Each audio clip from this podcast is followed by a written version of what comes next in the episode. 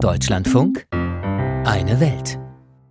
Ruanda ist für bestimmte europäische Regierungen zum gelobten Land geworden. Großbritannien und auch Dänemark planen, Asylsuchende dorthin nach Ostafrika abzuschieben. Der Europäische Gerichtshof für Menschenrechte hatte das im Falle Großbritanniens gestoppt. Dänemark ist über das Planungsstadium noch nicht hinausgekommen. Kritiker halten es für inhuman und völkerrechtlich unzulässig, in Europa angekommene Geflüchtlinge in Drittstaaten zu bringen, damit sie dort ihr Asylverfahren abwarten.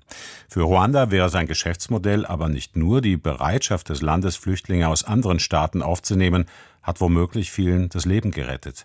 Denn nach Vermittlung des UNHCR hatte das Land schon vor längerem Geflüchtete aufgenommen, die in Libyen nicht mehr sicher waren, dort zum Teil unter Beschuss gerieten. Etwa 600 Kinder, Frauen und Männer leben derzeit im Flüchtlingszentrum Gashora und warten darauf, dass sie in einem anderen Land Asyl gewährt bekommen. Hier schöpfen die meisten wieder Hoffnung, die Hoffnung darauf, dass es für sie irgendwo noch eine lebenswerte Zukunft gibt. Antje Dikans war für uns dort. Das Flüchtlingszentrum Gashora wirkt auf den ersten Blick fast wie ein normales Dorf. Kleine Häuser, die meisten aus roten Steinen gemauert. Kinder rennen auf dem Sportplatz einem Ball hinterher. Es ist eine künstliche Welt, die hier in Ruanda angelegt wurde, um Flüchtlingen ein Zuhause auf Zeit zu bieten.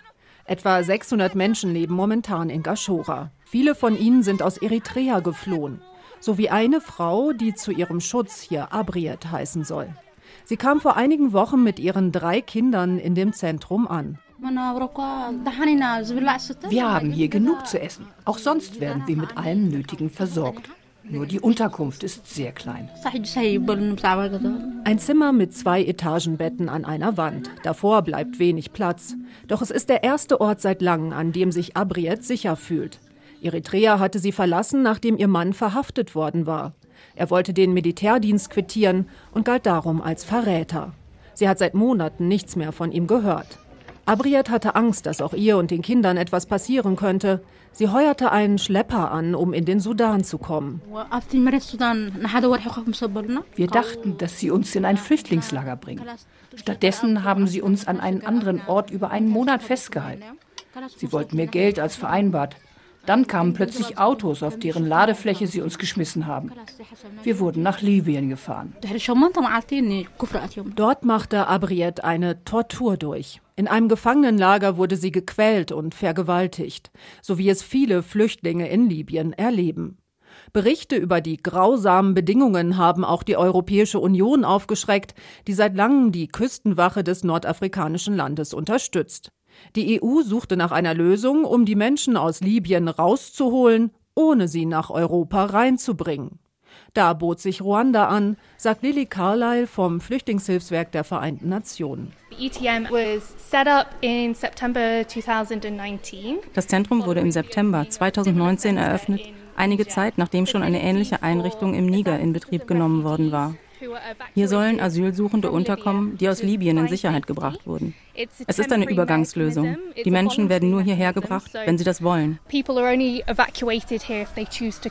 Eine Win-Win-Situation für die EU und für Ruanda. Dessen Präsident Paul Kagame konnte sich als verlässlicher Partner des Westens darstellen und darauf hoffen, dass Kritik an seinem autoritären Führungsstil sich so in Grenzen halten würde. Den Menschen in Gashora werden mehrere Auswahlmöglichkeiten gegeben, wo sie künftig leben wollen, erklärt Lily Carlyle.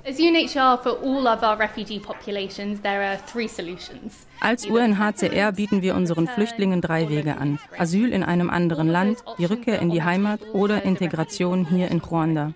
Wir fragen sie, was ihnen am liebsten wäre. Wir wollen ihnen Hoffnung geben, dass sie sich anderswo ein neues Leben aufbauen können.